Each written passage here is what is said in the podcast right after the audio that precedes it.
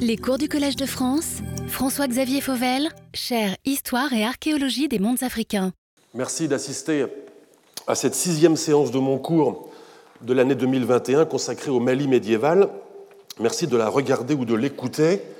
Je profite de cette entame à la dernière séance pour remercier l'auditeur de la semaine dernière qui m'a signalé un oiseau à bec rouge, le calao, Bucorvus abyssinicus, dont l'aire de répartition actuelle s'étend depuis les savanes ouest-africaines jusqu'aux hauts plateaux éthiopiens. C'est un oiseau qui mesure jusqu'à 1 mètre de hauteur, qui peut peser jusqu'à 30 ou 40 kilos, qui est carnivore et qui vit au sol.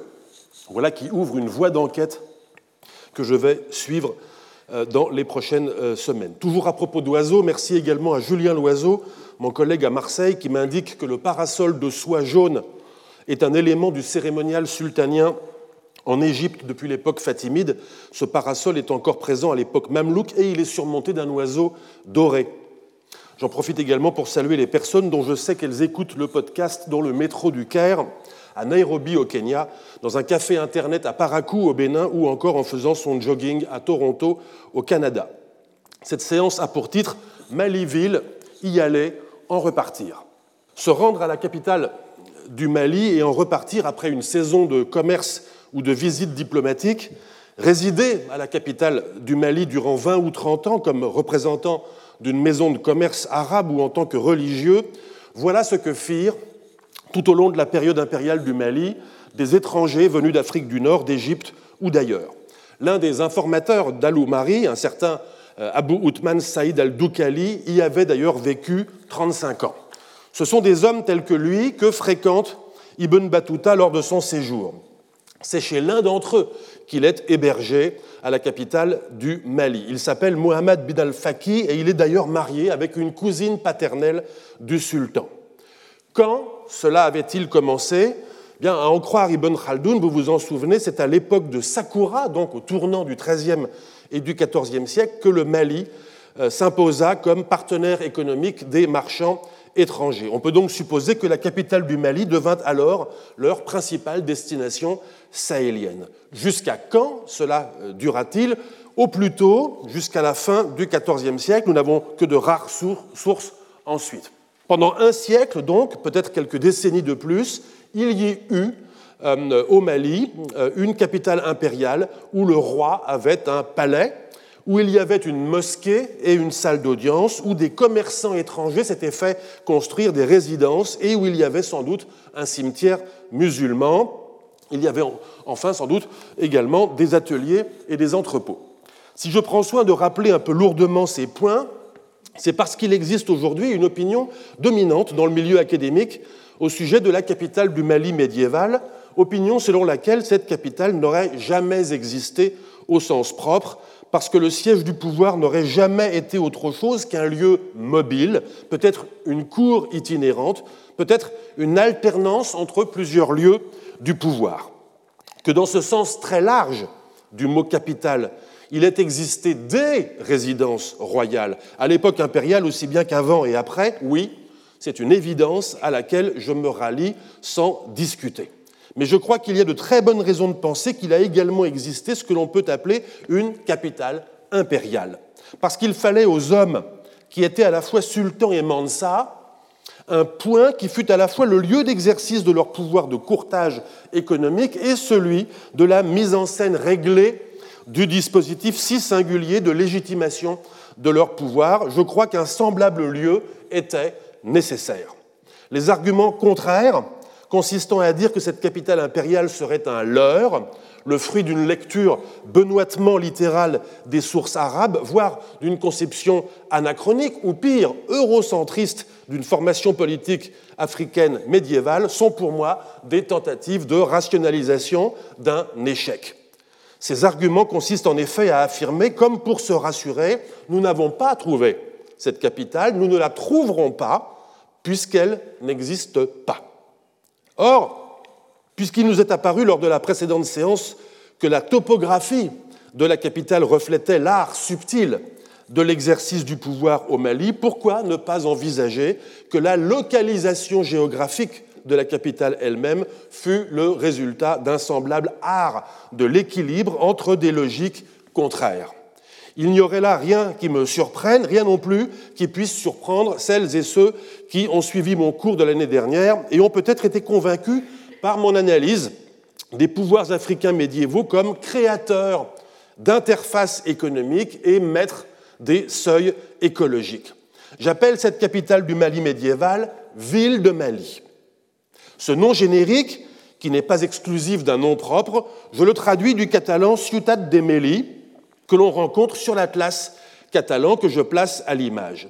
Il se pourrait que ce nom catalan soit d'ailleurs lui-même la traduction de l'arabe Madina Mali, ville de Mali, qu'emploie par exemple Ibn Battuta. Je rappelle que l'Atlas catalan a été réalisé à Majorque Baléares en 1375.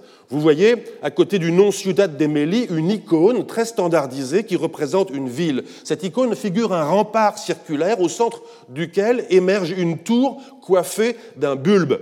On retrouve cette même icône un peu partout sur l'Atlas dans le monde islamique comme en Afrique subsaharienne, par exemple à Gao, Gougou, sur l'Atlas, transposition du Kaukau arabe, juste à droite du trône euh, du euh, sultan du Mali. Bien sûr, qu'il y ait sur cet atlas un lieu appelé ville de Mali, qui soit figuré par une icône représentant une ville, ne signifie pas obligatoirement qu'il y ait eu une capitale impériale au Mali, pas plus que les indications données par les sources arabes à son sujet ou que la description topographique faite par Ibn Battuta ne prouve que ces informations concernent la ville que j'appelle capitale impériale. Mais cela fait tout de même beaucoup d'arguments en faveur d'une, d'une seule et d'une même capitale. Mon hypothèse est celle de la parcimonie, mais elle suppose tout de même un effort, celui de ne pas céder à la facilité de théoriser l'échec. À l'inverse de ceux et celles qui pensent que tous ces fragments de ville ne sont pas probants ou qu'ils appartiennent à des lieux différents, je crois pour ma part que ces pièces du puzzle appartiennent toutes à la même partie du tableau, celle qui représente la capitale impériale. Capitale impériale dont il manque cependant une pièce centrale, le site archéologique. Un guide touristique d'aujourd'hui, un guide touristique de la République du Mali destiné aux visiteurs étrangers, vous indiquera sûrement si vous avez besoin d'un visa, quels sont les usages dans le pays, où loger à Bamako, où voir des masques pendant la journée et où sortir le soir. Mais il ne vous indiquera pas comment localiser Bamako. Si vous voulez vous y rendre, vous vous renseignerez, vous achèterez un billet d'avion et vous ferez confiance au fait que Bamako existe et que la capitale du Mali actuelle est bien l'endroit où atterrit l'avion. Je crois que c'est ce qui s'est passé avec le récit d'Ibn Battuta.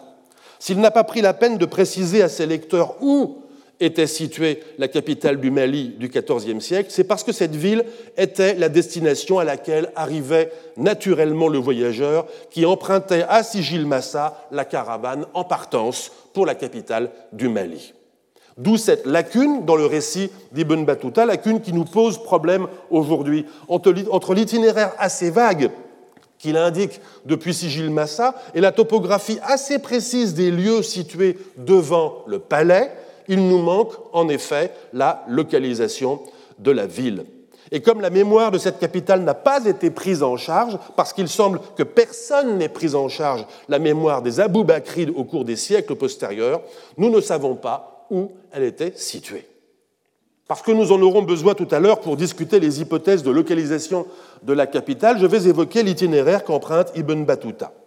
Mais je dois d'abord nous remettre les espaces en tête avec cette carte que je place à l'image et qui nous servira pour la suite.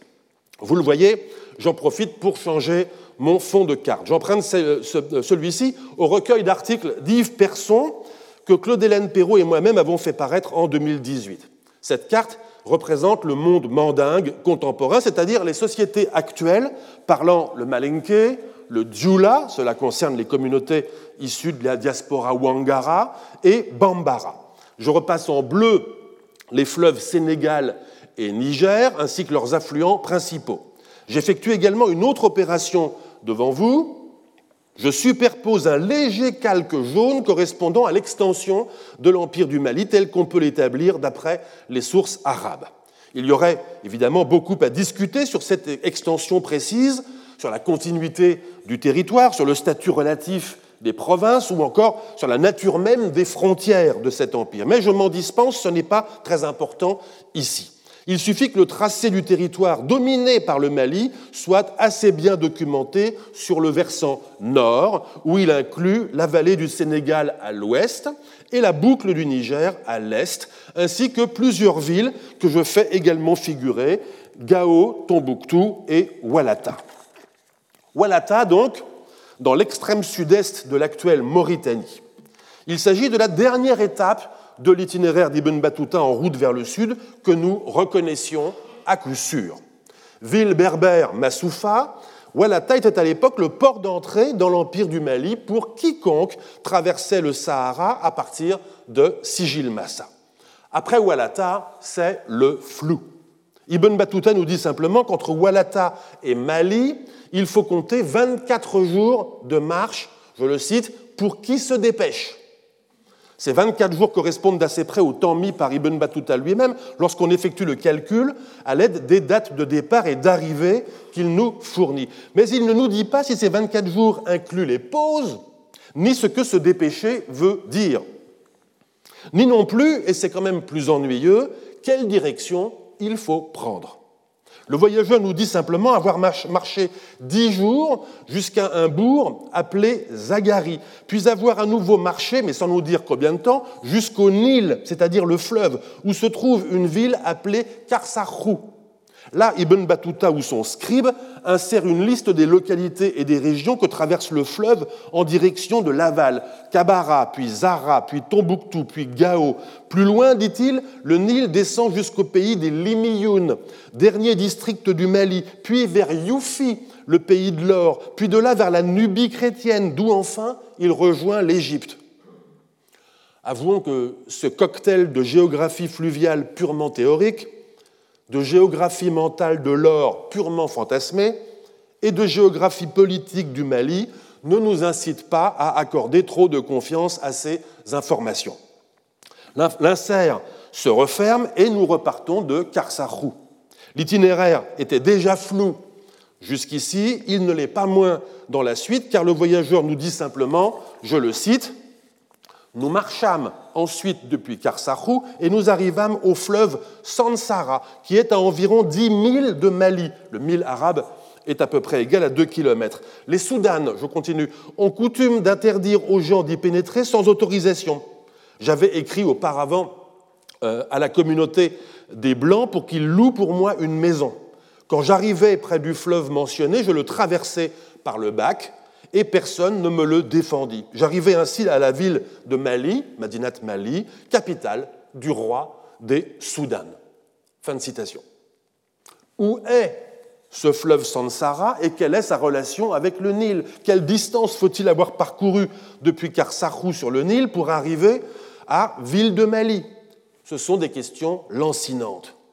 Arrivé sur place, Ibn Battuta nous dit avoir fait halte près du cimetière, on suppose qu'il s'agit du cimetière musulman, puis s'être rendu directement au quartier des Blancs où une maison lui avait été réservée. Et c'est tout. Dans le reste de son récit, on retrouve ensuite les informations que j'ai utilisées dans la dernière séance pour reconstituer la topographie d'une partie de la ville. Vous vous souvenez qu'il y a d'étranges similitudes entre le récit fait par Ibn Battuta de son séjour à la capitale et celui rédigé quelques années plus tôt au Caire par Al-Umari.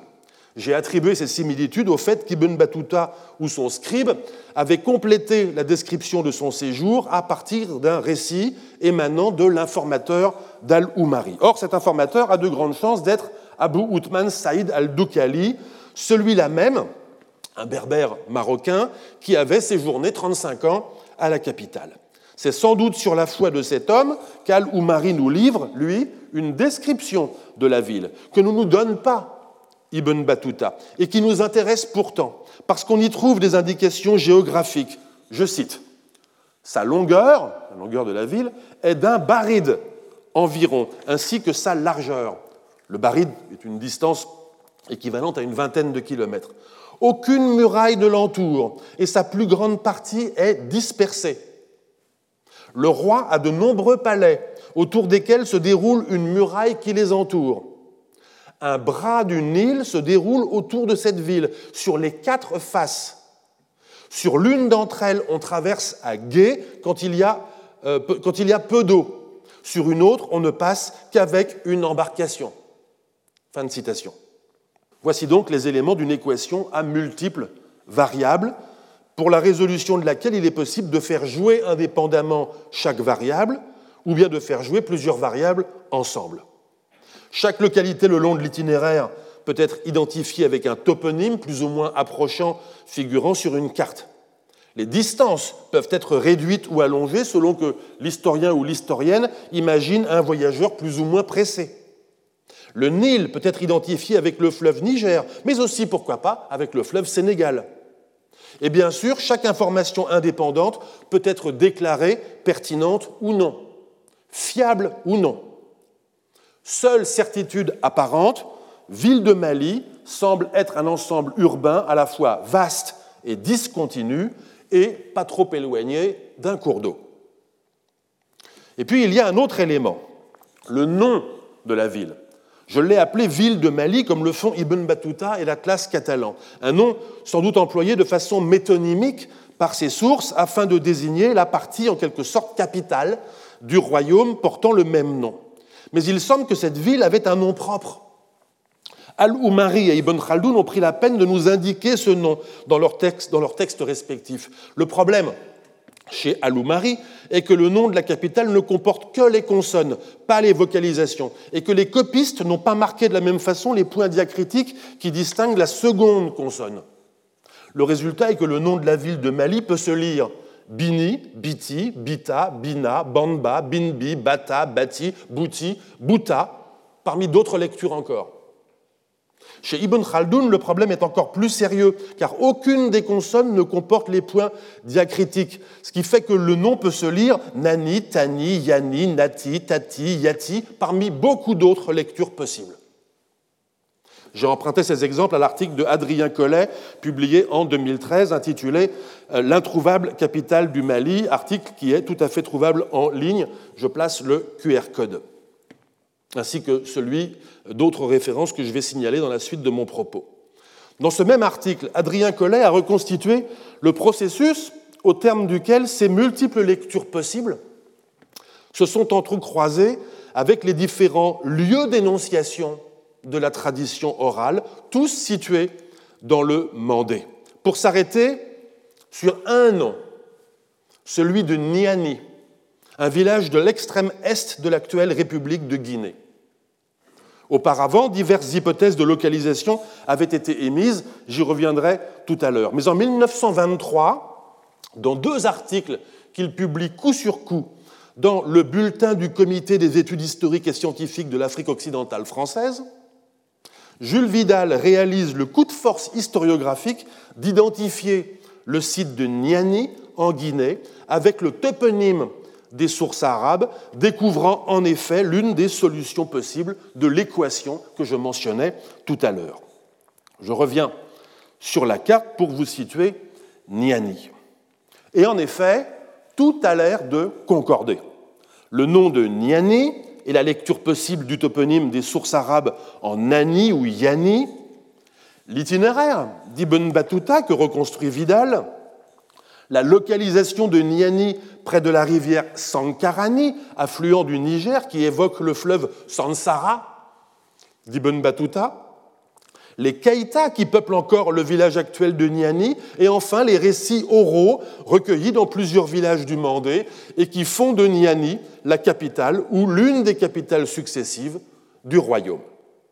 Restent les vestiges matériels, et c'est tout de même un point décisif. Et sur ce point, Vidal est formel. Je le cite. Arrivé à Niani, j'étais immédiatement fixé sur l'emplacement de la capitale de l'antique cité. De tous côtés, sur une vaste superficie autour du village actuel, dont les habitants, par parenthèse, sont tous des Keïtas de souche royale, émergent du sol des vestiges indéniables d'une ville ancienne très importante, tombée en ruine depuis fort longtemps. Fin de citation. L'administrateur en chef des colonies parcourant lui-même le terrain et publiant lui-même ses observations dans l'organe scientifique de la colonie, n'est pas en proie au doute, comme vous pouvez le voir. Il termine sa seconde contribution par ces phrases, je le cite.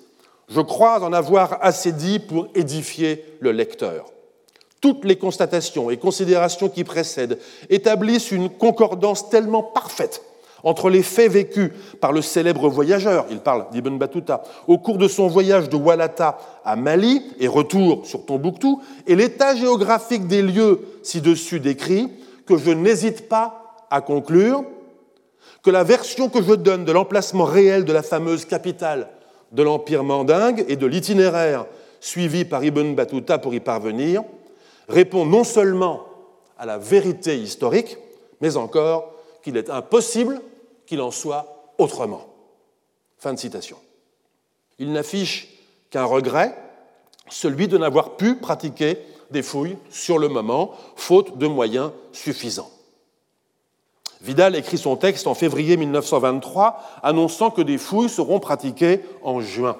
Ces fouilles sont en effet pratiquées par Maurice Gaillard, administrateur adjoint des colonies, qui publie son compte-rendu dans les pages qui suivent l'article de Vidal dans le même numéro de la même revue, en quelque sorte comme une annexe archéologique destinée à corroborer la démonstration de Vidal. La suite est encore plus intéressante. Adrien Collet a suggéré de quelle façon Maurice de la Fosse, converti à l'hypothèse Niani, imposa une doxa historique en dépit de quelques réticences. Et c'est cette doxa imposée par Vidal puis de la Fosse qui commande désormais la lecture des sources arabes. Grâce à eux, les éditeurs et traducteurs d'Al-Umari et d'Ibn Khaldoun restituent ce qu'ils pensent être le vrai nom de la capitale du Mali derrière ce qu'ils pensent être une erreur du copiste. Un exemple de ce phénomène de feedback que j'ai déjà abondamment illustré dans les séances de secours est Joseph Kuok, l'éditeur du corpus de référence en français des sources arabes relatives, au Sahel, qui greffe littéralement le nom de Niani à l'intérieur des textes d'Al-Oumari. Cela donne, je cite, La capitale du roi du Mali est la ville de Niani. Le traducteur d'Ibn Khaldoun fait de même en corrigeant l'auteur et en écrivant à sa place, je cite, La capitale du Mali est Niani concédant tout juste dans une note que ce n'est pourtant pas ce qui est écrit dans les manuscrits. Un semblable feedback intervient dans l'édition des sources orales, cette fois à la faveur du travail de Djibril Tamsirnian. Prenant pour acquise les lectures des sources arabes, il est convaincu que Niani en Guinée fut l'unique capitale du Mali, celle des Keïta primitifs, celle de Sunjata, celle des empereurs du XIVe siècle et celle encore de l'Empire jusqu'au XVIe. Et lorsque sa conviction flanche un peu, il concède qu'au minimum, la capitale, dont il reste à trouver euh, les ruines, doit se trouver dans ce qu'il appelle le vieux Mandingue, la région malinquée, dans l'interfluve entre le Niger et le Sankarani. Quoi qu'il en soit, c'est le nom de Niani que Djibril Tamsirnian fait prononcer à son narrateur Mamadou Kouyaté, et ce, quelles que soient les variantes que Nian avait pu recueillir auprès de divers griots. Au-delà même de ce feedback dans les éditions de tradition orale, on ne peut pas exclure non plus un feedback dans les récits des traditionnistes eux-mêmes. L'historien brésilien Paulo Fernando de Moraes Farias a montré au passage je le remercie de m'avoir envoyé son article sur ce sujet, que certains traditionnistes avaient très récemment, dans les années 2000, incorporé dans leurs récits des allusions à la traversée de l'Atlantique par Abou Bakari II. Allusions qui proviennent, vous vous en souvenez, de la fréquentation de chercheurs eux-mêmes familiarisés avec une traduction arabe d'Aloumari, elle-même fautive. Cet exemple montre que la longue fréquentation des traditionnistes avec les chercheurs n'a pas pu aller sans que des savoirs produits à l'extérieur de la société malinquée ne se diffusent jusque dans les récits oraux par l'effet d'une conception partagée des sources consistant à réparer des informations qui se seraient altérées. Enfin, un dernier aspect, qui n'est pas le moins intéressant de cette histoire d'auto-persuasion collective du rôle de Niani comme capitale impériale, est le phénomène de feedback qui intervient également dans le discours archéologique. Adrien Collet, toujours dans l'article déjà cité, a rappelé le cadre politique de la coopération scientifique guinéo-polonaise qui a conduit à trois campagnes de fouilles à Niani en 1965, 1968 et 1973, sous la direction conjointe de Djibril Tamsirnian et de l'archéologue polonais Władysław Filipowiak.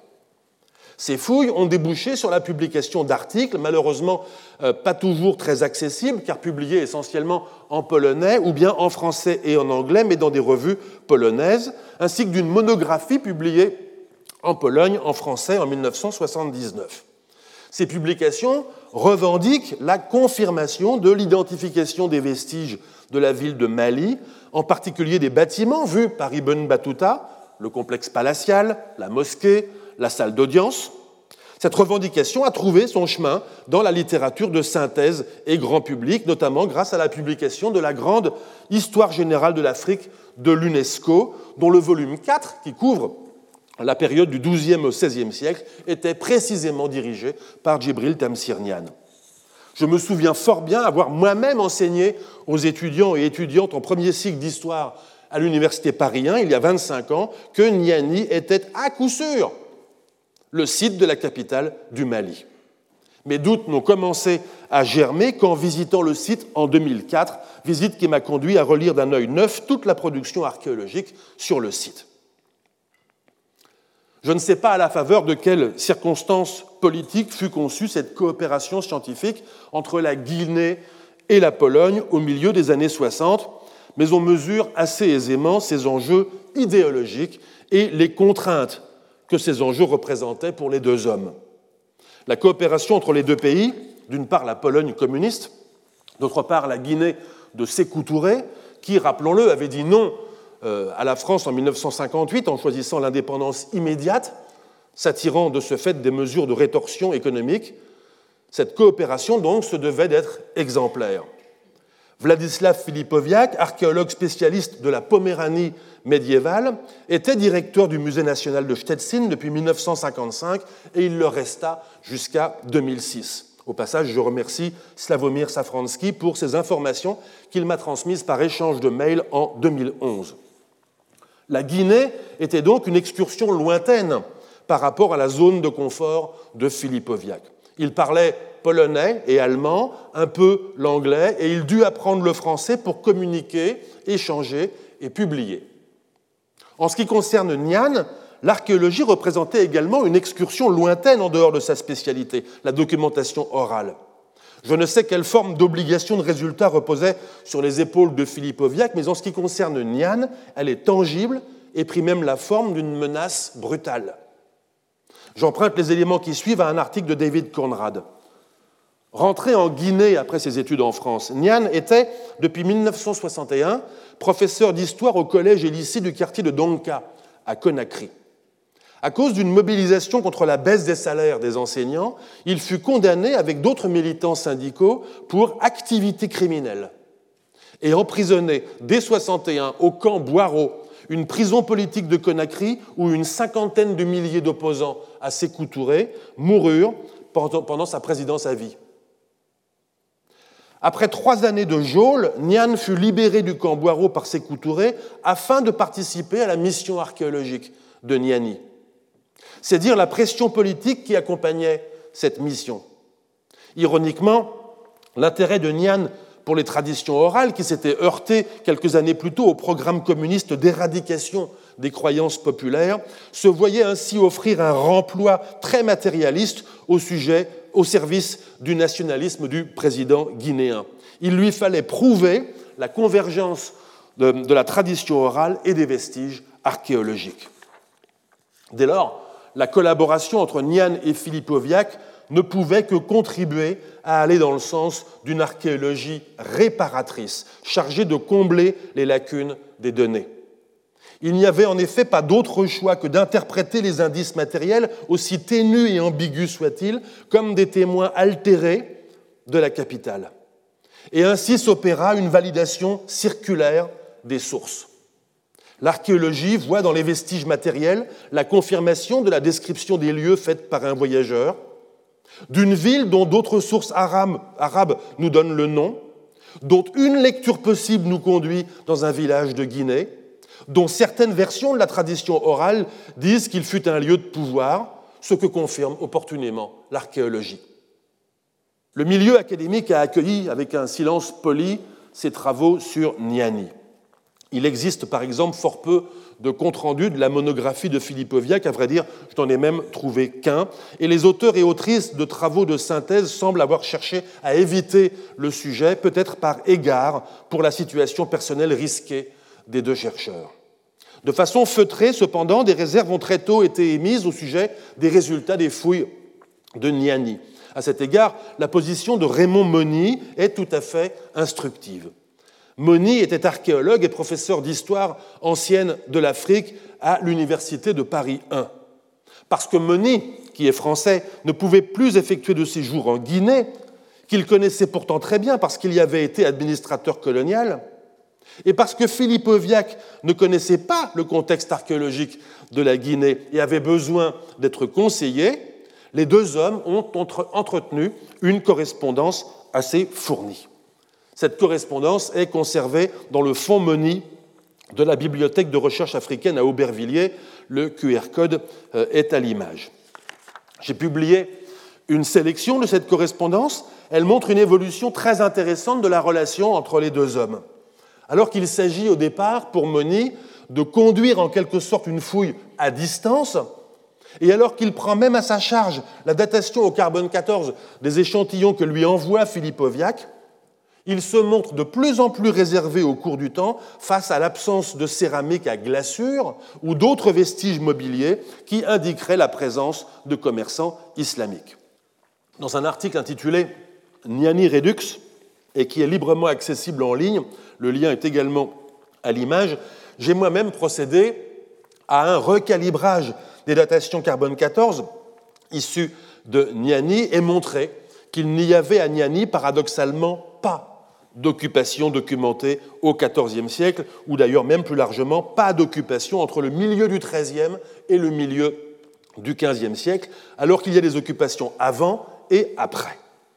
Plus récemment, je suis revenu sur le problème plus épistémologique de l'administration de la preuve archéologique. Vous voyez à gauche de l'image le plan de la mosquée publié par Philippe Oviac dans la monographie des fouilles de Niani, mosquée qui serait celle de Ville de Mali, non pas le Moussala, mais l'autre, celle où devaient prendre place les prières du vendredi.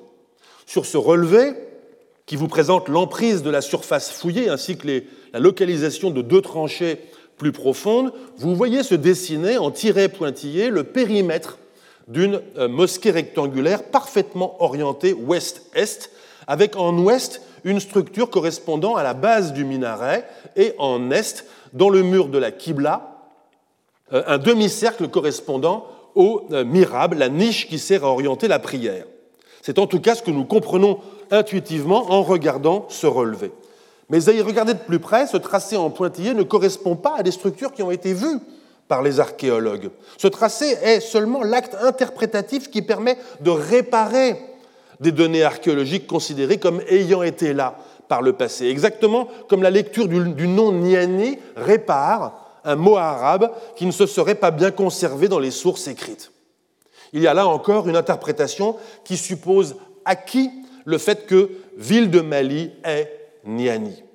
Mais si nous devions fouiller sans cette présupposition, les vestiges archéologiques sur ce même secteur se présenteraient comme sur le relevé qui figure à droite de l'image. J'ai simplement retiré du relevé le tracé interprétatif qui guide notre regard, où il serait tout à fait impossible de prétendre y voir une mosquée ou même un bâtiment quelconque.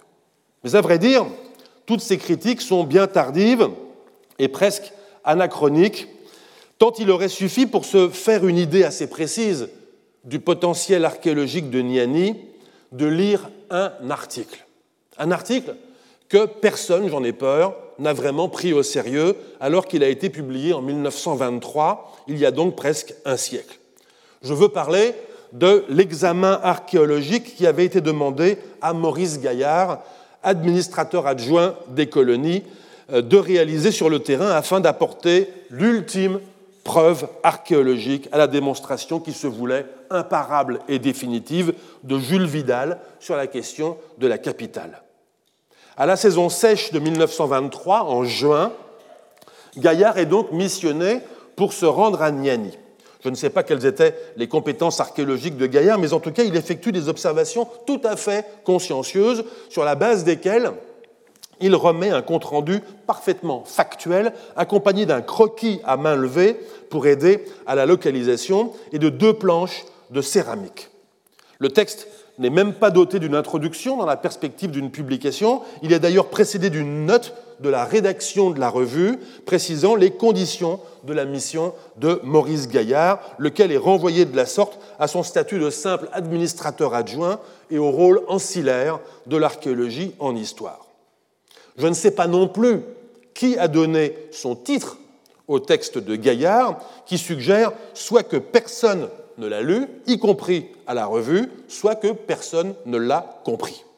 Car le moins que l'on puisse dire est que cet article, intitulé Niani, ancienne capitale de l'Empire mandingue, n'est pas exactement conforme à la démonstration de Vidal, du moins si on le lit avec un peu d'attention. Gaillard commence par interroger les vieux du village au sujet des états successifs de Niani.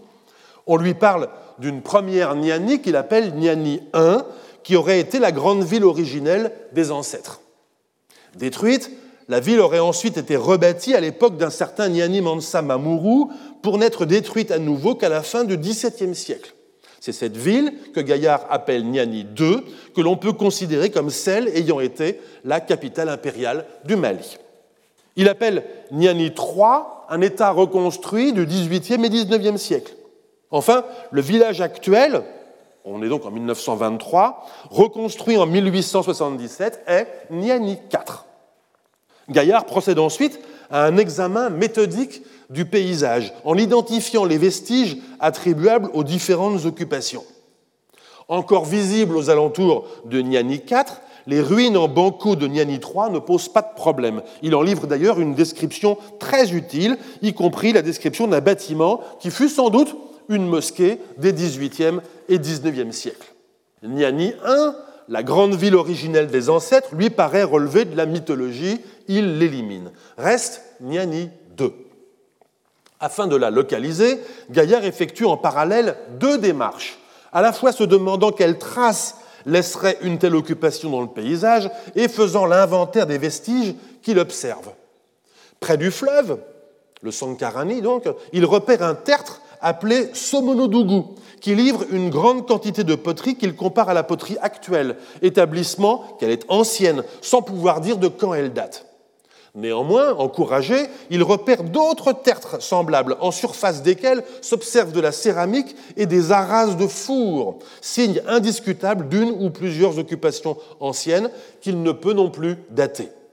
Il pratique alors des fouilles, dont il ne nous donne malheureusement aucun relevé, mais on comprend qu'il a réalisé plusieurs sondages dans des tertres aussi bien qu'à l'intérieur de la mosquée de Niani III, afin d'atteindre les niveaux sous-jacents. Sa conclusion tient en un court paragraphe, je le cite.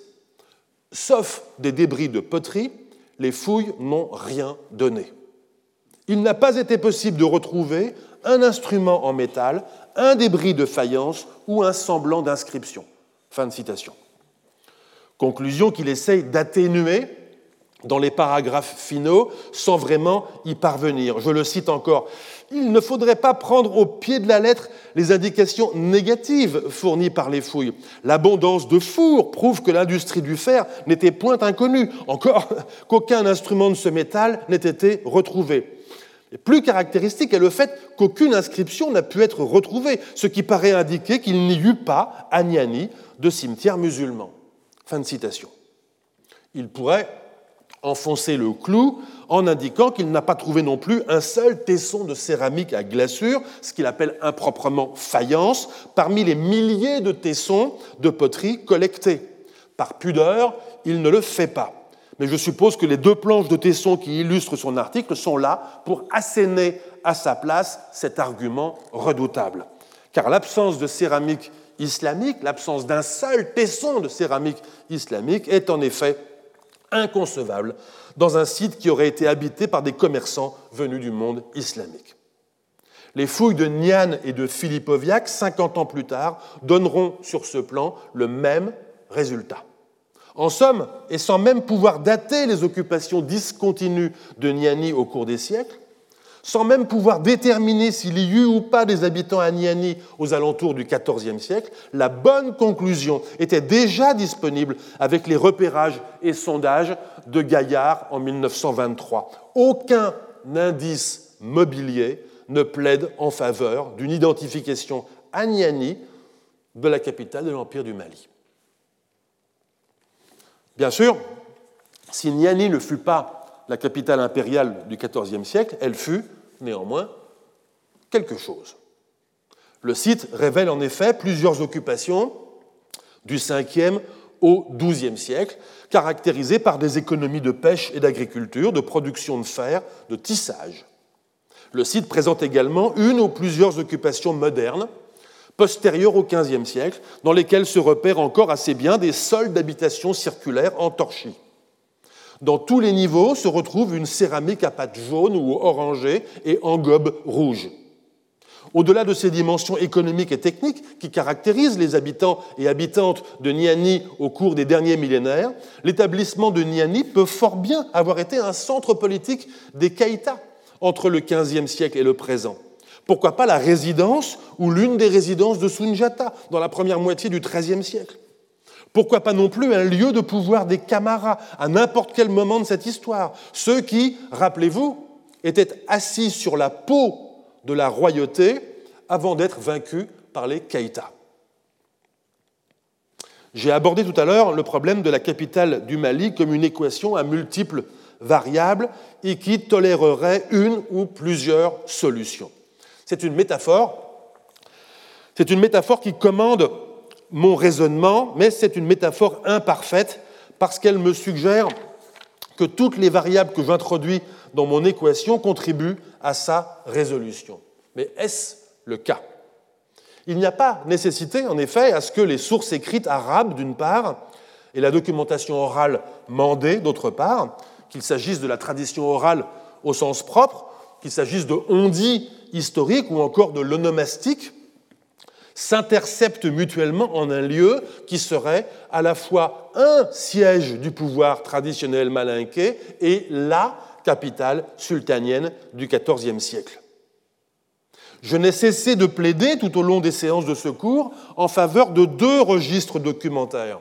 L'un septentrional, arabe, urbain, focalisé sur les modes de légitimation islamique, l'autre méridional, malinqué, rural, focalisé sur les modes de légitimation traditionnels. Deux registres qui nous donnent à voir des aspects différents du Mali.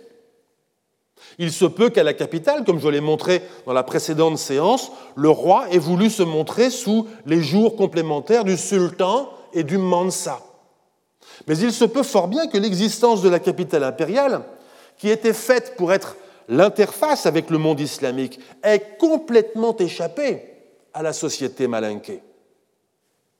Il y aurait une bonne indication de cela dans le fait que l'épopée de Sunjata a ignoré les villes du Nord, ou plutôt ne les a perçues que comme un horizon lointain, dont on sait seulement que revint le héros.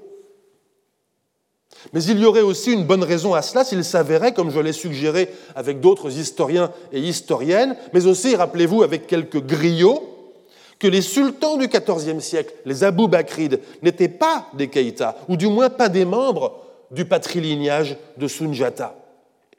Bref, je crois que le problème de la capitale impériale du XIVe siècle doit être abordé indépendamment de celui des sièges du pouvoir qui ont pu exister et coexister dans la longue durée dans le Mandé, parce que rien ne nous indique que la capitale impériale était située dans le Mandé. Il faut donc ici changer de métaphore et revenir à celle du puzzle, pour proposer tout simplement que les pièces du puzzle qui concernent, qui concernent Ville de Mali soient démélangées des pièces du puzzle qui concernent les sièges du pouvoir dans le Mandé, qu'il s'agisse de l'éventuelle capitale de Sunjata, des résidences royales qui ont fort bien pu exister au XIVe siècle dans le Mandé, euh, coexister avec la capitale euh, située hors du Mandé, ou encore des centres politiques du royaume postérieurs au XIVe siècle, ou encore des différentes branches des Keïta jusqu'au XXe siècle. Pour démélanger les pièces du puzzle, je mentionne très rapidement et je place sur la carte plusieurs sites qui ont eu les faveurs d'historiennes ou d'historiens. Outre Niani, il s'agit de Djeriba, Kangaba ou Kaba, ou encore Dakadjalan, parmi quelques autres. Plusieurs autrices et auteurs, parmi lesquels Catherine Green et David Conrad, ont fait précéder leurs propres réflexions d'excellentes récapitulations des autres hypothèses existantes. Relevons seulement que ces sites, situés dans l'extrême est de la Guinée actuelle et dans l'extrême ouest du Mali actuel, ont pour point commun d'être situés à proximité des lieux de récitation des traditions orales, ce qui est somme toute normal. L'une des vocations de la tradition orale est précisément d'inscrire le passé de la société dans son propre paysage. Alors, nous voici conduits à examiner une portion de notre puzzle réduite à un petit nombre de pièces, à vrai dire deux seulement. L'itinéraire d'Ibn Battuta et la description géographique d'Aloumari. Et nous ne, pouvons, nous ne pouvons compter que sur quelques autres pièces éparses que nous réussirons peut-être à agréger à ces deux pièces. Le problème est pour ainsi dire simplifié, ce qui implique qu'il sera soit plus facile, soit tout à fait impossible à résoudre. En outre, l'inconvénient majeur d'avoir décorrélé la question de ville de Mali de celle des sièges du pouvoir dans le Mandé est que nous ne savons plus dans quelle partie du puzzle accrocher notre ville, et ce d'autant plus qu'il nous manque toujours une pièce importante, le site archéologique. D'autres chercheurs se sont livrés au même exercice que moi dans les mêmes conditions. Il s'agit principalement de William Desborough Cooley en 1841, Louis Gustave Binger en 1892, l'anthropologue français Claude Meyassou en 1972 et enfin l'historien américain John Unwick en 1973. Je vais situer leurs hypothèses de localisation sur la carte, mais je dois d'abord, pour nous faciliter le repérage, poser les villes actuelles de Bamako, Ségou et Mopti, respectivement B, S et M, dans les carrés jaunes, le long du fleuve Niger. Ceci étant fait, je situe les localisations proposées par les quatre auteurs que je viens de citer. Vous observez d'une part un tir groupé de trois hypothèses de localisation entre Bamako et Ségou. Il s'agit de trois hypothèses différentes, mais qui nous renseignent sur le fait que ces auteurs, Coulet, Binger, Unwick, ont obéi à une même hypothèse contraignante qui les amène à situer la capitale du Mali en bordure du fleuve Niger sur la rive gauche. D'autre part, vous observez une hypothèse très excentrée au Sénégal actuel, tout à fait à l'ouest de la carte. Cette hypothèse, qui est celle de Meyassou, illustre la formidable extension de ce qu'on pourrait appeler la géographie potentielle du Mali médiéval, compte tenu de la latitude que les lacunes des sources laissent aux chercheurs. L'hypothèse de Meyassou est cependant d'autant moins aberrante que le plan euh, historique, euh, euh, sur le plan historique qu'elle situe la capitale dans une région où habitent aujourd'hui des communautés malinquées. Inversement, les trois hypothèses de localisation sur le moyen Niger sont toutes situées dans des régions aujourd'hui situées en dehors du pays malinqué, en l'occurrence en pays, en pays Bambara. Ces trois hypothèses supposent donc une logique d'implantation impériale, je veux dire par là en dehors du domaine malinqué. Enfin, notons qu'aucune de ces hypothèses n'a fait l'objet d'une validation ou d'une invalidation archéologique. Dans deux cas d'ailleurs, Meyassou et Unwick, les hypothèses ne désignent pas de site archéologique particulier, mais seulement une région où pourrait se trouver la capitale. Dans tous les cas, dans ces quatre cas, il s'agit donc d'hypothèses pour la postérité. C'est bien ainsi qu'il faut les considérer, et c'est ce que je vais faire à mon tour. Nous sommes donc revenus à Walata, et nous allons reprendre la route. Vous vous en souvenez, Ibn Battuta chevauche dix jours en se dépêchant pour atteindre un bourg appelé Zagari. Identifier Zagari nous aiderait considérablement, ce serait même une clé décisive car cela indiquerait à la fois le rythme de la marche et la direction empruntée. Beaucoup d'hypothèses ont été émises qui essayaient d'être compatibles avec une direction générale vers le Mandé.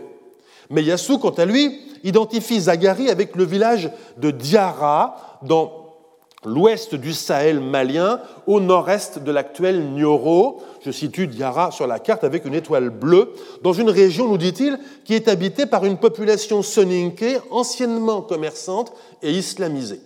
C'est audacieux et très intéressant.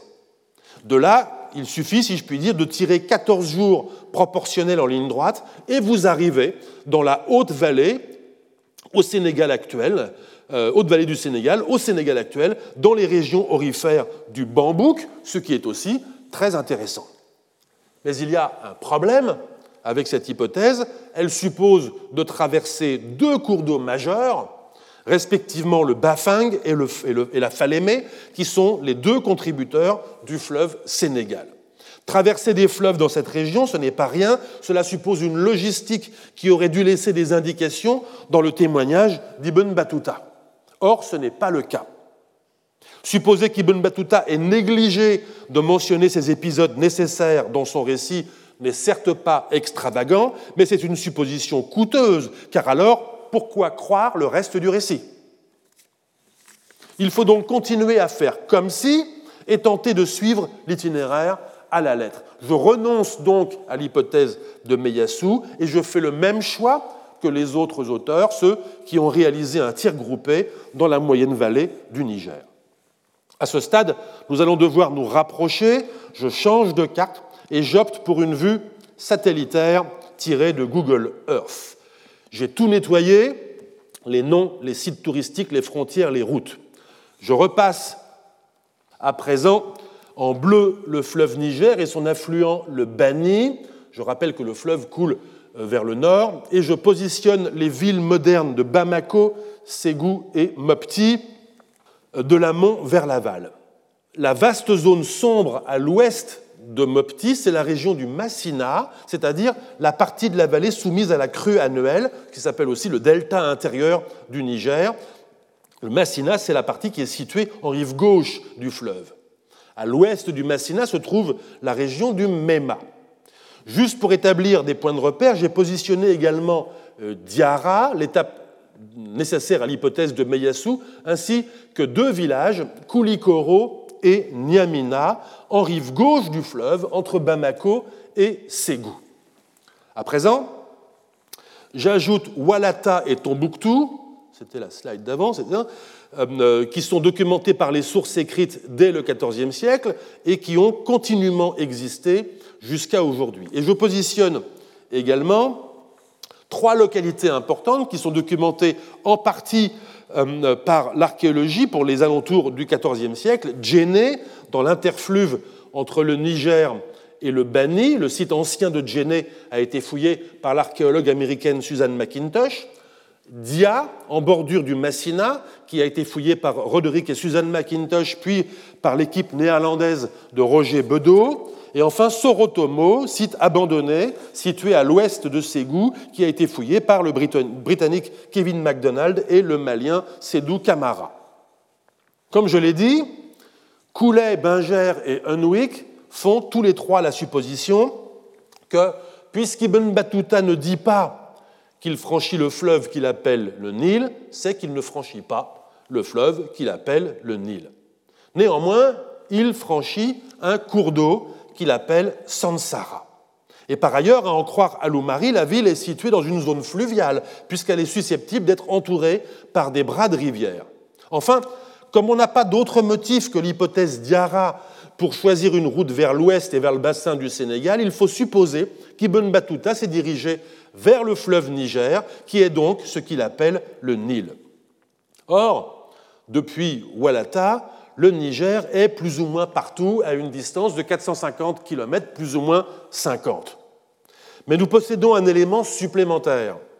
Lorsqu'il repartira plus tard de ville de Mali après un long séjour, Ibn Battuta traversera le Mema pour se rendre à Tombouctou.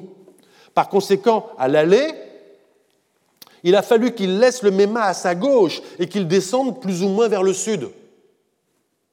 C'est ce que je représente de façon très schématique avec de grandes flèches sur la carte. Réfutant l'hypothèse de Meyasu, Unwick admet cependant que la distance entre Walata et Diara, 300 km à vol d'oiseau, est la distance approximative qui a dû être parcourue en 10 jours par Ibn Battuta. Dans les régions du Sahel, on compte en effet en moyenne 30 km par jour à vol d'oiseau, ce qui représente toujours 2 ou 3 km de plus au sol. On ne sait pas où était située la localité de Zagari, où Ibn Battuta a fait halte. Mais on peut, sur cette base de calcul, la situer vers les actuels Gumbu euh, ou euh, Sokolo, que je place à l'image. Selon l'itinéraire que l'on privilégie, soit par Gumbu, soit par Sokolo, en projetant ces itinéraires en ligne droite vers le sud, cela nous amènerait quelque part entre Bamako et Ségou. C'est le long de ce segment du fleuve qu'il faut donc chercher la ville de Karsarou qu'atteint Ibn Battuta en bordure du fleuve. À Karsarou, il nous dit simplement, souvenez-vous, nous marchâmes ensuite depuis Karsarou et arrivâmes au fleuve Sansara. Nous, supposons donc qu'il marche le long du fleuve Niger, sur la rive gauche, sans le traverser. Puis vous vous souvenez qu'il traverse le Sansara, donc certainement un affluent du Niger. Et ensuite, on est presque arrivé, il reste 20 km. Première question, où est cet affluent? Problème, il n'y en a pas, sauf si l'on descend très loin vers le sud. Alors, deuxième question, combien de jours Ibn Battuta marche-t-il le long du Niger après Karsahou C'est malheureusement impossible à dire avec précision. Cela dépend en effet de la distance physique minimale à parcourir entre Walata et Karsahou, laquelle dépend elle-même de caractères plus ou moins directs de l'itinéraire choisi, via Gumbu ou via Sokolo, et il faut ajouter les haltes pour le repos des montures et pour refaire les provisions. Unwick compte ainsi dix jours de marche entre Walata et Sokolo, qu'il identifie avec Zagari, trois jours de repos à Zagari, puis quatre jours de marche jusqu'à Karsahou, puis un ou deux jours de repos à Karsahou, ce qui fait 18 ou 19 jours au total, ce qui laisse encore 5 ou 6 jours pour atteindre les 24 jours nécessaires entre Walata et ville de Mali. Mais c'est le trajet le plus optimiste. Si l'on comptait ne serait-ce que deux jours de marche en plus pour le segment Zagari-Karsahou et trois jours de repos à Karsahou, il ne nous resterait plus que deux jours de marche. Presque rien, une soixantaine de kilomètres. Vous voyez que ces différentes hypothèses emboîtées les unes aux autres peuvent avoir pour effet de réduire l'incertitude si on les agence d'une certaine façon, ou aussi bien de l'accroître si on les agence différemment. Reste que l'hypothèse de départ de Coulet, Binger et Unwick, à savoir qu'Ibn Battuta n'a pas traversé le Niger, me paraît toujours robuste. C'est elle qui explique pour partie le tir groupé d'hypothèses de localisation le long du fleuve entre Bamako et Ségou. Zone dont je me rapproche encore à présent, toujours avec Google Earth, pour situer un peu plus précisément les lieux. Je repasse pareillement le fleuve en bleu et situe Bamako, Koulikoro, Niamina et Ségou. À présent, je vais ajouter une par une sur la carte les hypothèses de localisation de mes trois auteurs. Coulet, je vous le rappelle, est un géographe en chambre, mais il est le premier qui a véritablement inscrit l'histoire du Mali médiéval dans une géographie située, à défaut d'être une géographie concrète. Il tire de sa lecture d'un voyageur anglais de la fin du XVIIIe siècle, Mungo Park, le nom de Bini, petit village près de Samé, à une journée ou une journée et demie en amont de Ségou. Je pense que Samé est l'actuel Sama Fulala, à une trentaine de kilomètres de Ségou. Je ne sais pas à quoi correspond Bini euh, aujourd'hui, mais je vous montre une photo satellite sur laquelle on voit des bras du fleuve susceptibles de correspondre au lieu décrit par les auteurs arabes. Le fleuve, traversé par Ibn Battuta, pourrait avoir été l'un des bras du Niger. Park ne dit rien à propos de la capitale du Mali, c'est Koulet qui fait le rapprochement entre Bini et l'une des lectures possibles du nom de la capitale dans le texte d'Aloumari. Je n'ai pas connaissance dans la littérature que quelqu'un ait visité les alentours de Sama dans la perspective d'y chercher des vestiges. C'est un peu plus en amont du fleuve, au sud-ouest de l'actuel Niamina que le capitaine Binger, quant à lui, localise la capitale. Il n'a cependant pas visité les lieux non plus. C'est à la faveur d'une discussion avec son guide, un certain El Hadj, que celui-ci lui explique qu'un site appelé Niani Madougou, que d'autres appellent Mani ou Mali ou encore Nani ou Niani, comporterait des ruines qui seraient celles de la capitale du Mali. El Hadj indique à Binger un itinéraire assez précis qui permet à celui-ci de dessiner un croquis de situation que voici. Je place à côté la photo satellite des lieux. Je ne reconnais pas sur la photo satellite les villages qui sont nommés par Binger d'après son guide, mais le site dont parlait euh, El Hadj est quelque part entre Niamina et Tunguni, plus proche de Tunguni. Cette fois, quelqu'un a visité les lieux, Jules Vidal himself, qui, nous dit-il, a parcouru la région en tous sens et n'a trouvé autre chose qu'un pays rocheux et raviné. Aucune trace de Niani Madougou, nous dit-il, encore que des vestiges empisés d'un village bambara appelé Malais ont été repérés, expliquant peut-être la confusion. De toute façon, conclut-il, avec la même assurance qu'à Niani en Guinée, le site de la capitale ne peut pas être dans cette région, car, dit-il, je le cite, il n'existe dans la région de Niamina aucun habitant d'origine malinquée et les traditions orales ne font aucune mention d'une occupation antérieure du pays par un groupement quelconque d'immigrés de cette race. Fin de citation. Évidemment, il est difficile d'accorder un crédit aveugle à Vidal, la qualité de son analyse d'un paysage semblant être inversement proportionnelle à ses effets d'intimidation. Enfin, c'est encore un peu en amont du fleuve que John Unwick propose de situer la capitale, ou plutôt propose de la chercher, car il ne propose pas de lieu précis.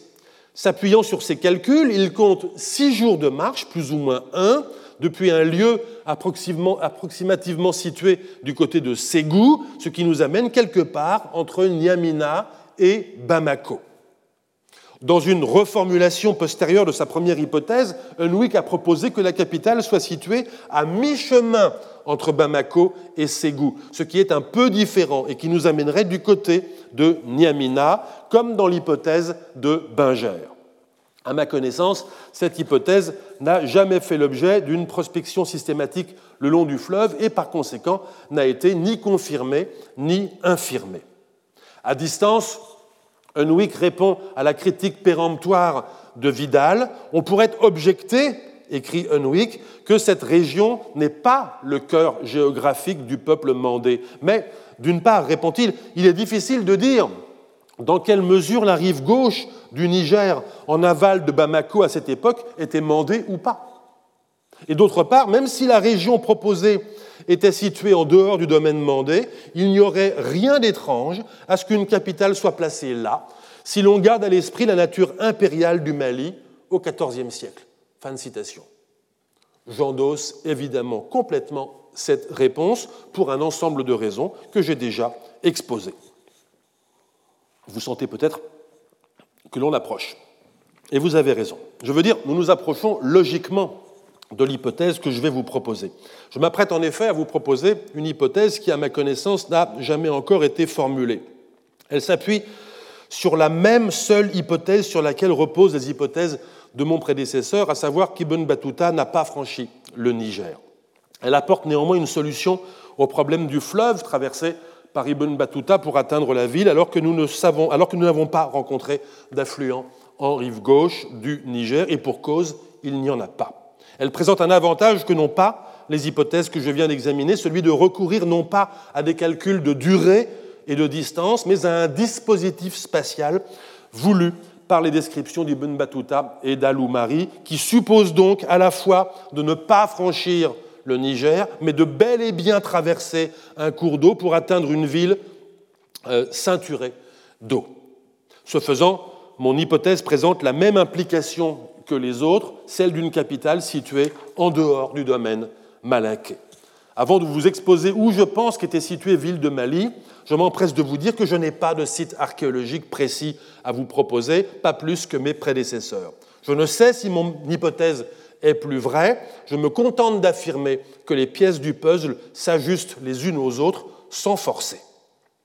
Nous allons donc reprendre la marche vers Ville de Mali. Mais avant de nous mettre en route, je suis obligé de retenir les rênes de nos montures et de livrer un avertissement. Un cours public au Collège de France doit forcément faire face aux conséquences de sa publicité. On a raison de se féliciter de cette publicité lorsque c'est elle qui permet à la recherche en train de se faire de, euh, de, circuler, mais je ne peux ignorer que cette publicité pourrait avoir présentement des répercussions négatives sur l'intégrité d'un site archéologique qui n'a pas encore été documenté par des archéologues professionnels. S'il est bien là où je suggère qu'il est, s'il n'est pas déjà détruit, s'il n'a pas déjà été détruit par une divagation du fleuve ou par des travaux d'aménagement ou encore par des fouilleurs clandestins. C'est pourquoi je diffère momentanément mon propos. Le temps de dire le désastre culturel que représente une chasse au trésor où qu'elle se passe en France ou partout ailleurs dans le monde au détriment d'un artefact qui est resté enfoui depuis des siècles. De rappeler que les pays d'Afrique, et singulièrement le Mali, ont eu à subir depuis des décennies ce désastre d'un trafic d'objets issus d'excavations non autorisées. Objets qui acquièrent parfois la noblesse d'objets d'art, mais qui proviennent toujours, toujours, d'une chaîne d'intervenants solidaires, des pilleurs clandestins, des petits receleurs locaux, de gros receleurs dans la capitale, des expatriés amateurs d'art, des antiquaires dans les capitales européennes, des maisons de vente, des collectionneurs privés, des musées privés ou publics. Et enfin de prévenir que des lois s'appliquent. La loi malienne 85-40 du 26 juillet 1985 définit le patrimoine culturel, y inclut les sites les monuments et les biens archéologiques, en confie la protection à l'État et sanctionne les fouilles illicites. Le décret 275 du 4 novembre 1985 soumet toute excavation pratiquée sur un site archéologique à une autorisation délivrée par le ministère de la Culture du Mali. La loi modificative 1061 du 30 décembre 2010 inclut explicitement parmi les biens immeubles considérés comme faisant partie du patrimoine culturel protégé, je cite, les villes mortes d'intérêt archéologique, historique et scientifique. La loi 86-61 du 30 juin 1986 définit la profession de négociant en biens culturels, en excluant de cette catégorie les biens provenant de sites archéologiques. Et enfin, l'arrêté 7968 du 18 juillet 1994 interdit non seulement de pratiquer des fouilles sur les sites archéologiques, mais encore d'acquérir des objets provenant de tels sites. La République du Mali est également signataire de la Convention de l'UNESCO de 1970 contre l'exportation et l'importation de biens culturels et signataire également d'accords cadres bilatéraux qui proscrivent le commerce d'objets issus de sites archéologiques. C'est le cas de l'accord de 1997, prorogé en 2007, entre le Mali et les États-Unis, portant explicitement sur la vallée du Niger et la falaise de Bandiagara. Enfin, le règlement 2019-880 du 17 avril 2019 du Parlement européen établit une interdiction totale d'importation sur le territoire de l'Union, y compris par transit, de biens culturels sortis illicitement de leur pays de provenance. Je remercie Jean-Pierre Batte, Clémentine Gutron, Suzanne McIntosh, Samuel Sidibé et Laurent Vidal de m'avoir transmis les documents juridiques, les publications académiques sur cette question des sites euh, archéologiques. Reprenons. Je nettoie l'image et je recommence. Attention, cela va aller vite. De Walata, le voyageur a marché dix jours jusqu'à Zagari, que je ne sais pas où situer. Il s'est reposé un, deux ou trois jours à Zagari. Il a peut-être marché quatre, cinq ou six jours entre Zagari et Karsakou. Il a peut-être pris à nouveau un, deux ou trois jours de repos à Karsakou, qui est une ville sur le Niger. Un jour, à Karsahou, descendant faire ses besoins sur le bord du fleuve, c'est Ibn Battuta qui nous en parle, c'est pourquoi je me permets d'évoquer ce point trivial, il a vu des crocodiles. Je suis d'accord avec Binger et Unwick qu'il faut localiser Karsahou du côté de Ségou. Je suis même d'accord avec Binger que Karsahou, est Ségou, du moins une localité portant le même nom qu'elle et qui devait être située sur la rive gauche du fleuve, alors que Ségou est aujourd'hui sur la rive droite.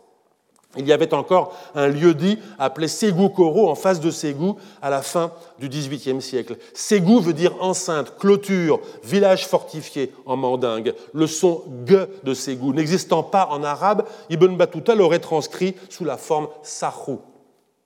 En tout cas, arrivé depuis quelques jours, nous quittons Karsahou.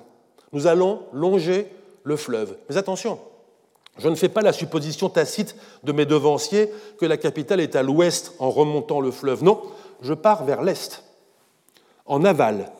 Ibn Battuta dit seulement Nous marchâmes ensuite depuis Karsahou et nous arrivâmes au fleuve Sansara. S'il n'indique pas le nombre de jours de marche, c'est parce que la distance est courte, peut-être un seul jour. Et en effet, nous parcourons exactement 33 km à vol d'oiseau, 35 km au sol, et nous arrivons à un cours d'eau. Ce cours d'eau, vous le voyez peut-être déjà sur la photo satellite, mais je zoome afin de mieux nous figurer les lieux. Et je repasse en bleu le Niger et ce fameux cours d'eau. Ce cours d'eau est le Fala de Molodo, un Fala, c'est-à-dire un marigot au sens ouest africain, un sillon boisé, comme dit le géographe physique Yves Urvois, formé d'un chapelet de bas-fonds alimenté par la crue. Nous cherchions vainement un affluent du Niger, mais le Fala de Molodo est un défluent, une rivière qui sort du fleuve et s'écoule en direction du nord sur une centaine de kilomètres. Depuis un siècle, ce défluent est alimenté par le canal du Sahel, dont le captage est au niveau du barrage hydraulique de Markala, un ouvrage réalisé euh, dans les années 10 et 20 afin de rehausser le niveau du fleuve en amont et permettre un approvisionnement gravitaire, même en dehors de la période de la crue. Car vous le voyez peut-être à l'image, ce défluent irrigue de vastes étendues exploitées aujourd'hui en riziculture. Si Ville de Mali était située le long du Fala ou au niveau du canal, alors le site a sans doute été irrémédiablement rasé par les terrassements réalisés sous l'administration coloniale et par les travaux de l'Office malien du Niger. Mais il y a une autre possibilité. Revenons au cours d'eau que traverse Ibn Battuta. Il nous dit qu'on ne le franchit pas sans autorisation, sans doute parce que c'est le point d'entrée dans la région capitale. S'il y avait ici un poste de garde des infrastructures, à nouveau, ils ont été détruits par les recreusements réalisés pour le raccordement du Fala. Ibn Battuta est passé par là le 14 du mois de Jumada al-Awwal 753, c'est-à-dire le 28 juin 1352, donc au début de la crue annuelle du Niger.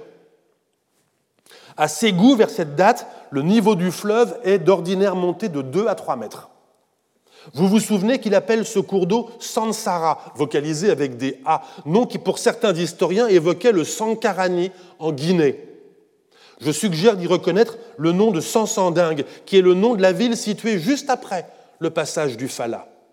Ce passage s'effectue par un goulot étroit, car vous avez peut-être remarqué qu'un autre cours d'eau prend naissance au départ du Fala. Je le repasse en bleu. Ce cours d'eau est le Fala de Bokiwere.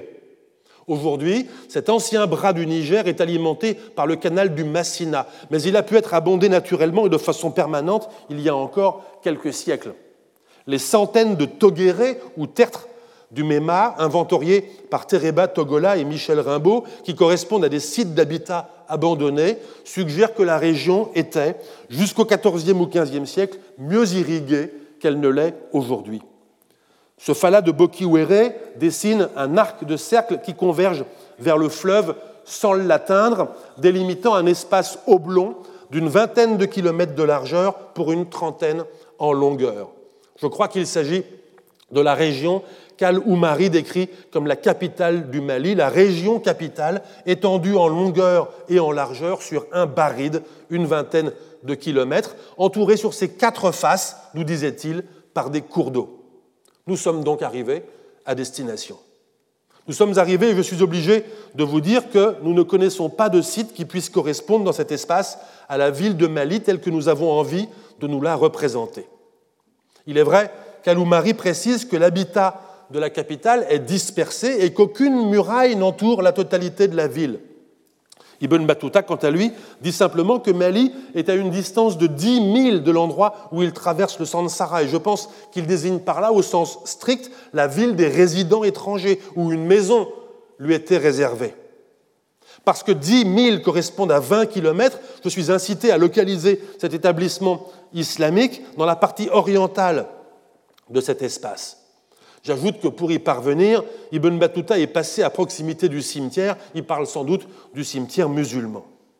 Si l'habitat de la capitale, au dire d'Aloumari, est dispersé, cela veut peut-être dire que la ville est décomposée en quartiers religieux, ethniques ou fonctionnels qui sont éparpillés à l'intérieur de cet espace euh, ceinturé par le Niger, le Falad Molodo et le Falad Bokiwere.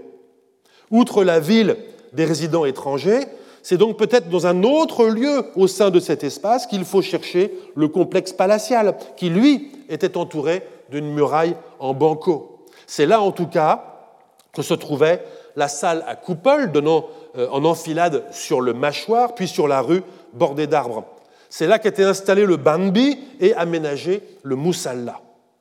Cette distinction des espaces me fait comprendre seulement maintenant que la mosquée construite était quant à elle l'attribut obligatoire de la ville des étrangers. J'insiste, cette hypothèse de localisation est une hypothèse. Je ne vous dirai donc pas, comme Jules Vidal, que mon hypothèse correspond à la vérité historique et qu'il est impossible qu'il en soit autrement. Si elle me paraît cependant être digne d'intérêt, c'est parce qu'elle permet, comme je l'ai dit, non seulement d'ajuster les pièces du puzzle sans forcer, mais également d'identifier dans le paysage un dispositif spatial qui rend raison de l'itinéraire et des éléments topographiques donnés par Ibn Battuta, aussi bien que de la description géographique laissée par Aloumari.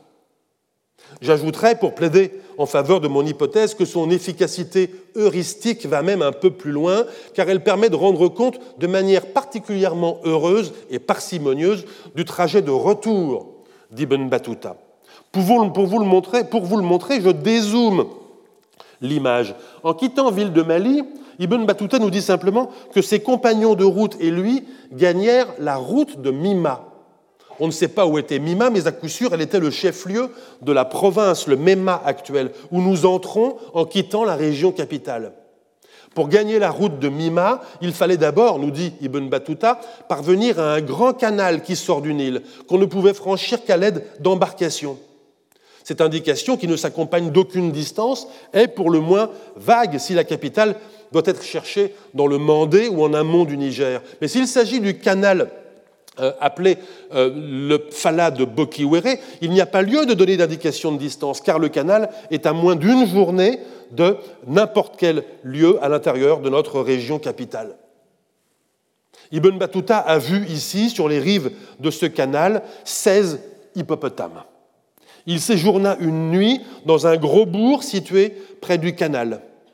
Comme on peut supposer que le canal marque la limite de la région capitale, le gros bourg devait être situé après le canal, du côté nord.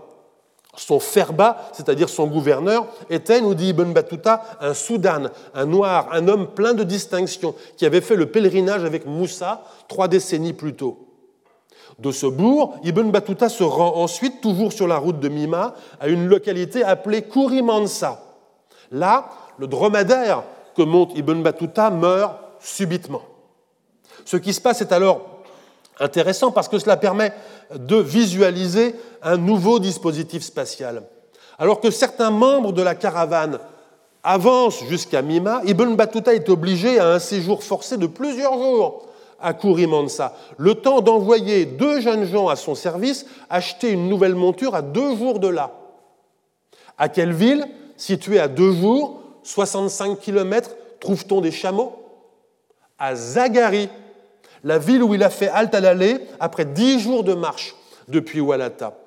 Voilà qui non seulement consolide mon hypothèse, mais qui permet en outre de localiser Zagari du côté de Sokolo, comme le faisait John Unwick. Après Kurimansa, Ibn Battuta se rend ensuite à Mima, puis de là à Tombouctou.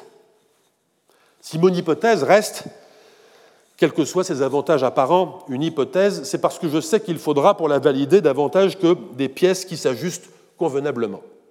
Nous rencontrons à nouveau la limite de la métaphore du puzzle.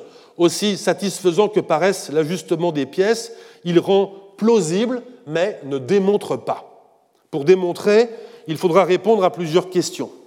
Comment Si cette hypothèse est bonne, le site a-t-il pu être oublié, échappé aux investigations, euh, avoir échappé aux investigations antérieures Faute de temps, je ne peux entreprendre ici d'y répondre complètement. Il me faudrait montrer qu'une série de hasards et de déterminants de la recherche ont en effet laissé la région que je pose comme région capitale du Mali dans l'angle mort des campagnes de prospection archéologique.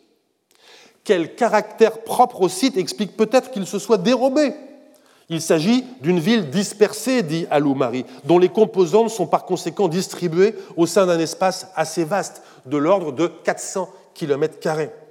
L'une de ces composantes, au moins, le complexe palatial, était en banco, sujet à une érosion fatale s'il est abandonné et s'il n'a pas été entretenu.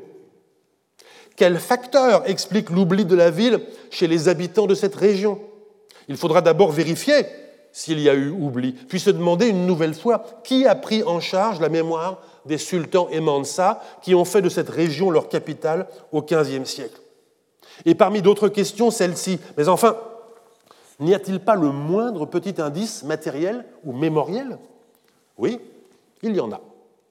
Vous vous souvenez peut-être que j'avais, dans la première séance de mon cours, fait entrer en scène Robert Pajard, celui-là même qui avait éclairci le processus de construction de la chronologie relative à Sunjata.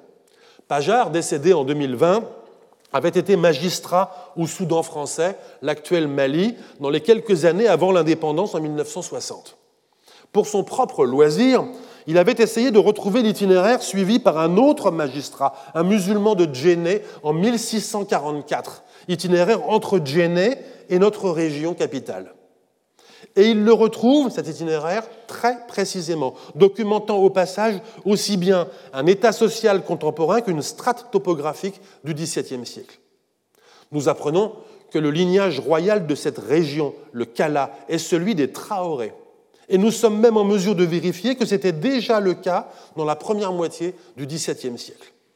Nous apprenons que les bourgs du Kala, notre région capitale, sont musulmans dans un environnement traditionnel bambara que les habitants du bourg, que je désigne de la lettre A, je suis obligé d'euphémiser les noms de lieux par souci de sécurité, se souvenaient, à l'époque de Pajar, de la présence de deux quartiers arabes anciens.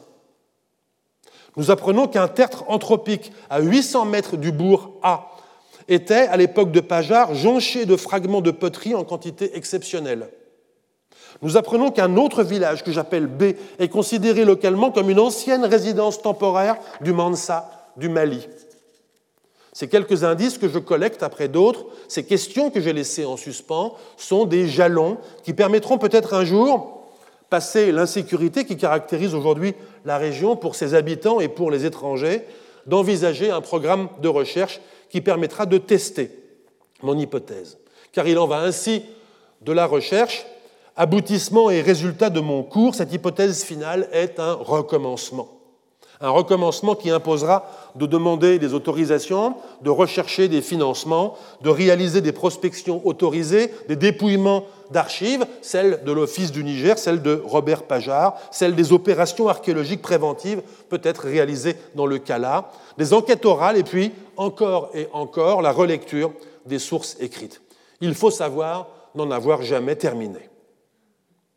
Ce qui ne doit évidemment pas m'empêcher de conclure en refermant les boucles de cette séance du cours de cette année et du cycle entamé il y a deux ans sur le Moyen Âge africain. Conclure pour essayer de dire en peu de mots ce que ferait la localisation de villes du Mali dans la région du Kala si cette localisation était avérée à l'histoire du Mali médiéval. Sommes-nous désarçonnés par la possibilité d'une capitale en quelque sorte extraterritoriale, c'est-à-dire située en dehors du domaine royal des sultans qui régnaient depuis cette capitale? Non, car à vrai dire, cette extraterritorialité est un trait récurrent des empires. Et puis, comme je l'ai dit, je ne sais pas où était le domaine personnel des sultans Abou Bakrid. Je ne sais pas de quelle société ils étaient, les Mansa. Et je n'hésite pas à dire que cette ignorance constitue l'un des résultats les plus rigoureux de mon cours de cette année. Quoi qu'il en soit, si leur capitale était bien dans le Kala, si c'est bien le Kala qui constitue la pièce manquante du puzzle, alors il est remarquable de constater à quel point la région capitale formait un seuil, un seuil écologique entre pâturage du Méma et zone inondable du Massina, entre désert et plaine alluviale. Un seuil entre le domaine urbain islamique, essentiellement sur la rive nord du fleuve Niger, et un domaine rural, le domaine rural païen, essentiellement sur sa rive sud. Un seuil multiethnique au point de rencontre entre économie pastorale, agraire et commerçante. C'est peut-être justement parce qu'elle était située sur un seuil, c'est-à-dire sur un lieu n'appartenant à personne et sujet à tension, que sa mémoire n'a pas été prise en charge. Peut-être aussi ne l'avons-nous pas reconnu, je veux dire nous les historiens et archéologues, en raison même de sa situation topographique, entourée d'eau, et de la dispersion de ses composantes. Vous reconnaissez là les caractères des États africains médiévaux qui avaient pris en charge, eux, l'organisation et le contrôle des interfaces sociales et du courtage commercial. Une ville multipolaire sur une île, en pleine terre, au bord d'un fleuve, sur un seuil. Peut-être est-ce parce que l'Empire du Mali avait besoin d'une capitale démultipliée qu'elle a fini par se dérober. Je vous remercie. Retrouvez tous les contenus du Collège de France sur www.colège-2-france.fr.